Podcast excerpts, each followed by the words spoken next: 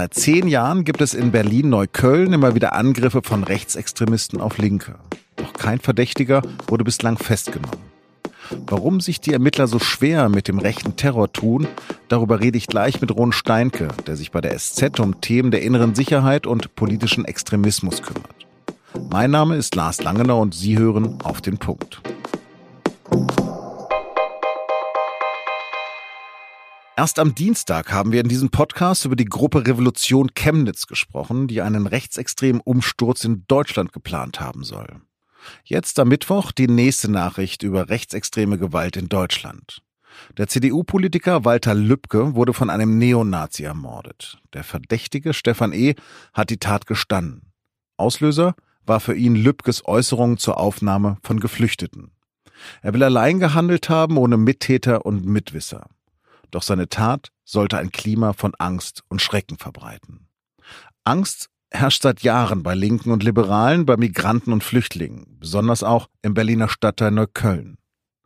Denn seit zehn Jahren gibt es hier eine Serie von Brandanschlägen, die diese Menschen einschüchtern sollen. Ich spreche jetzt mit meinem Berliner Kollegen Ron Steinke. Er hat zu beiden Fällen recherchiert, über die Angriffe von Rechtsradikalen in Berlin, bei denen bislang kein Verdächtiger verhaftet, geschweige denn verurteilt wurde, und über den Mord an Walter Lübcke. Ron, der mutmaßliche Täter Stefan E. hat jetzt ein Geständnis abgelegt. Was wissen wir über ihn? Stefan E. ist ein seit langem bekannter und einschlägig vorbestrafter Rechtsextremist aus Hessen.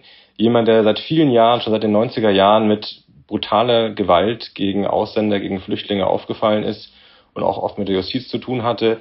Seit einigen Jahren hat er den Kopf unten gehalten. Es war still um ihn. Seit 2010 hatten die Sicherheitsbehörden ihn auch nicht mehr so sehr auf dem Schirm. Und es sieht jetzt sehr danach aus, dass er plötzlich wieder aktiv geworden ist mit tödlicher Gewalt. Er hat behauptet, er habe alleine gehandelt. Da muss man sagen, aufgeklärt ist damit noch nichts, denn dass ein Beschuldigter erstmal sagt, dass er keine Komplizen gehabt habe, ist nicht weiter überraschend. Also man wird jetzt erst noch mal weiter ermitteln müssen, ob nicht in Wahrheit doch ein Netzwerk dahinter steht oder jedenfalls einzelne Mitwisser oder Mittäter. Der mutmaßliche Mörder von Lübcke wollte Angst verbreiten. Du schreibst über eine Serie von rechten Terror in Berlin. Gibt es da einen Zusammenhang? Also auch wenn Stefan E. womöglich nicht ein formelles Netzwerk um sich herum hatte, äh, in jedem Fall ist er eingebettet in ein ideologisches Umfeld, in ein Umfeld von Rechtsextremisten, die sich gegenseitig aufstacheln, die ähm, sich auch ja, gegenseitig motivieren, damit, dass sie nicht äh, erwischt werden. Und wir haben mitten in der Hauptstadt eine Anschlagsserie gegen Lokalpolitiker, vor allem aus der SPD, die bereits seit mehr als zehn Jahren läuft und unaufgeklärt ist. Das heißt, man muss davon ausgehen, Rechtsextremisten legen Brandsätze, brennen die Autos von Lokalpolitikern in Neukölln, einem Berliner Stadtteil, ab.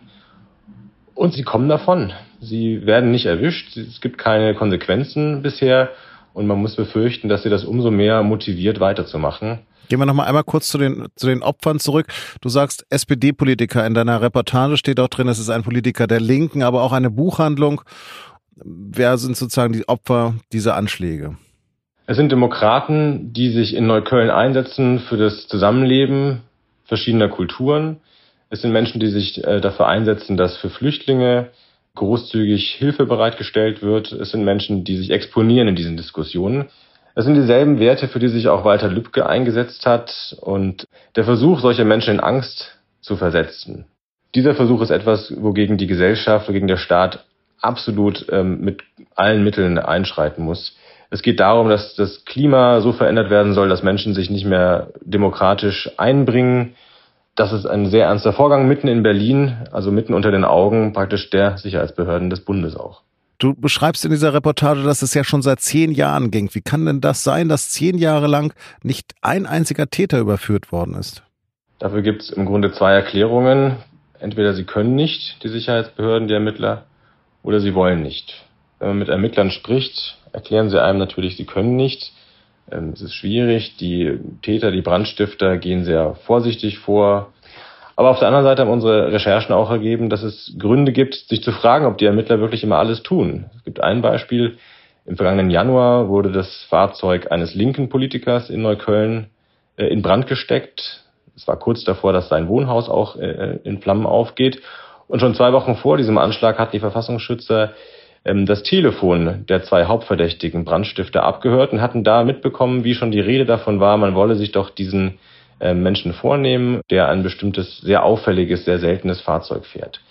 Man hat zwei Wochen also Zeit gehabt zu ermitteln, man hat zwei Wochen Zeit gehabt, sich auf das Opfer zuzugehen oder noch besser auf die potenziellen Täter zuzugehen und da einzuschreiten. Es ist nichts geschehen, Zeit ist verstrichen und am Ende ist niemand diesem linken Politiker rechtzeitig zu Hilfe gekommen. Das sind so Geschichten, die dann ähm, den schlimmen Verdacht aufwerfen, dass in den Sicherheitsbehörden doch dieses Thema nicht ausreichende Priorität genießt. Oder manche sagen sogar, dass es in den Sicherheitsbehörden einige gibt, deren Sympathien vielleicht auf der falschen Seite liegen. Wie ist deine Einschätzung dazu? Was glaubst du, gibt es in den Sicherheitsbehörden tatsächlich Sympathisanten von Neonazis? Also bei unseren Recherchen haben wir keinen harten Beweis dafür gefunden, dass diese Ermittlungen sabotiert wurden von innen heraus, dass also einzelne Polizeibeamte Informationen durchstecken und damit die, die Ermittlungsarbeit lahmlegen. Aber es gibt in Berlin leider immer wieder Fälle durchaus, wo Polizeibeamte mit äh, Sympathien für Rechtsradikale auffallen. Es gibt das Beispiel, dass selbst die Staatsschützer des Landeskriminalamts, die sich um den Fall Amri, also um den Breitscheidplatz-Attentäter gekümmert haben, dass da in einem Fall ähm, eine SMS verschickt wurde mit der Abschiedsformel 88, also der Zahlencode für Heil Hitler. Ähm, dieser Polizeibeamte ist nicht aus dem Polizeidienst entfernt worden, der hat eine Geldstrafe bekommen, aber er ist weiterhin äh, Polizist in den Diensten ähm, des Landes Berlin. Also das Vertrauen, das Menschen haben müssen, die auf den Schutz durch die Polizei angewiesen sind, dieses Vertrauen ist gerade sehr belastet, nicht nur in Berlin. Ist die Polizei auf dem rechten Auge blind? Also in den Sicherheitsbehörden hat man keinen Querschnitt durch die Bevölkerung, was äh, politische Einstellungen angeht. Tendenziell eher Konservative, eher Menschen, die Recht und Ordnung äh, wichtiger finden als Kreativität und Freiheit. Und natürlich gibt es dort auch eine größere Anziehung auf äh, Menschen vom ganz rechten Rand, ähm, die also die Uniform und die Möglichkeit, legal Gewalt auszuüben, aus ja, schlechten äh, Gründen äh, attraktiv und interessant für sich finden. Aber umso größer ist die Verantwortung von den Politikern, Innenministern, da sehr genau darauf zu achten und intern sehr genau rote Linien zu ziehen. Und da bin ich mir nicht sicher, in Berlin bin ich mir nicht sicher, in anderen Bundesländern auch nicht, ob diese roten Linien klar genug gezogen werden. Tatsächlich beschreibst du in deinem Text auch, dass die, dass die zumindest die Verdächtigen Sebastian T. und Thilo P. Äh, eigentlich Neonazis sind. Aber der eine von den beiden hatte ja wohl tatsächlich Verbindungen zur AfD gehabt. Könntest du darüber näher noch was sagen?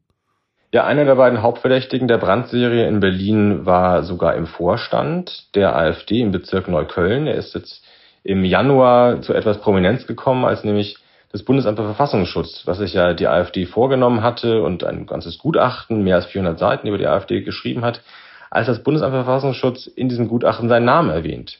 Da heißt es dann, Thilo P., also dieser Berliner, dieser Neuköllner, sei ein Paradebeispiel dafür, dass sich die AfD nicht abgrenzt von den Feinden der Demokratie. Denn dieser vielfach vorbestrafte Neonazi saß da in einer Funktion in der Partei. Und erst danach, erst im Februar 2019, hat dann die AfD begonnen, ihn auszugrenzen und ihn letztlich ähm, aus der Partei hinauszuwerfen. Aber das zeigt, dass dort also noch lange nicht das äh, eingelöst wird, was von den Parteichefs, von Meuthen, von Gauland versprochen wird, dass man mit Neonazis und mit ähm, Gewalttätern keine gemeinsame Sache machen würde. Vielen Dank, Roden. Vielen Dank. Und die Reportage zu diesem Fall, die können Sie am Donnerstag in der SZ auf der Seite 3 lesen. Und jetzt noch zwei Nachrichten. Der erste Prozess im Missbrauchsskandal um den Campingplatz von Lüchte beginnt an diesem Donnerstag vor dem Landgericht Detmold. Neben dem mutmaßlichen Haupttäter Andreas V. steht auch Heiko V. und Mario S. vor dem Gericht. Den drei Männern werden insgesamt mehr als 450 Einzeltaten vorgeworfen.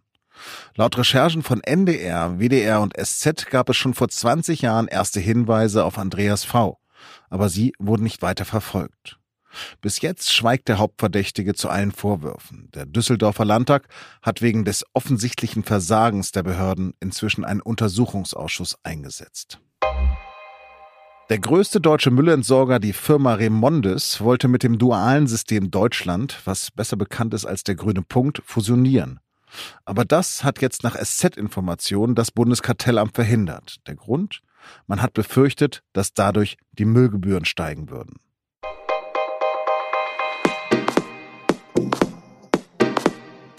In Hongkong demonstrieren seit Wochen Millionen gegen Chinas autoritäre Machtpolitik. An diesem Mittwoch sind weitere Demos geplant. Unsere Korrespondentin Lea Deubner war in Hongkong und hat mit den Demonstranten gesprochen. In der aktuellen Folge unseres Recherche-Podcasts Das Thema erzählt sie von einem friedlichen, aber auch verzweifelten Protest. Redaktionsschluss für Auf den Punkt war 16 Uhr. Danke fürs Zuhören und bleiben Sie uns gewogen.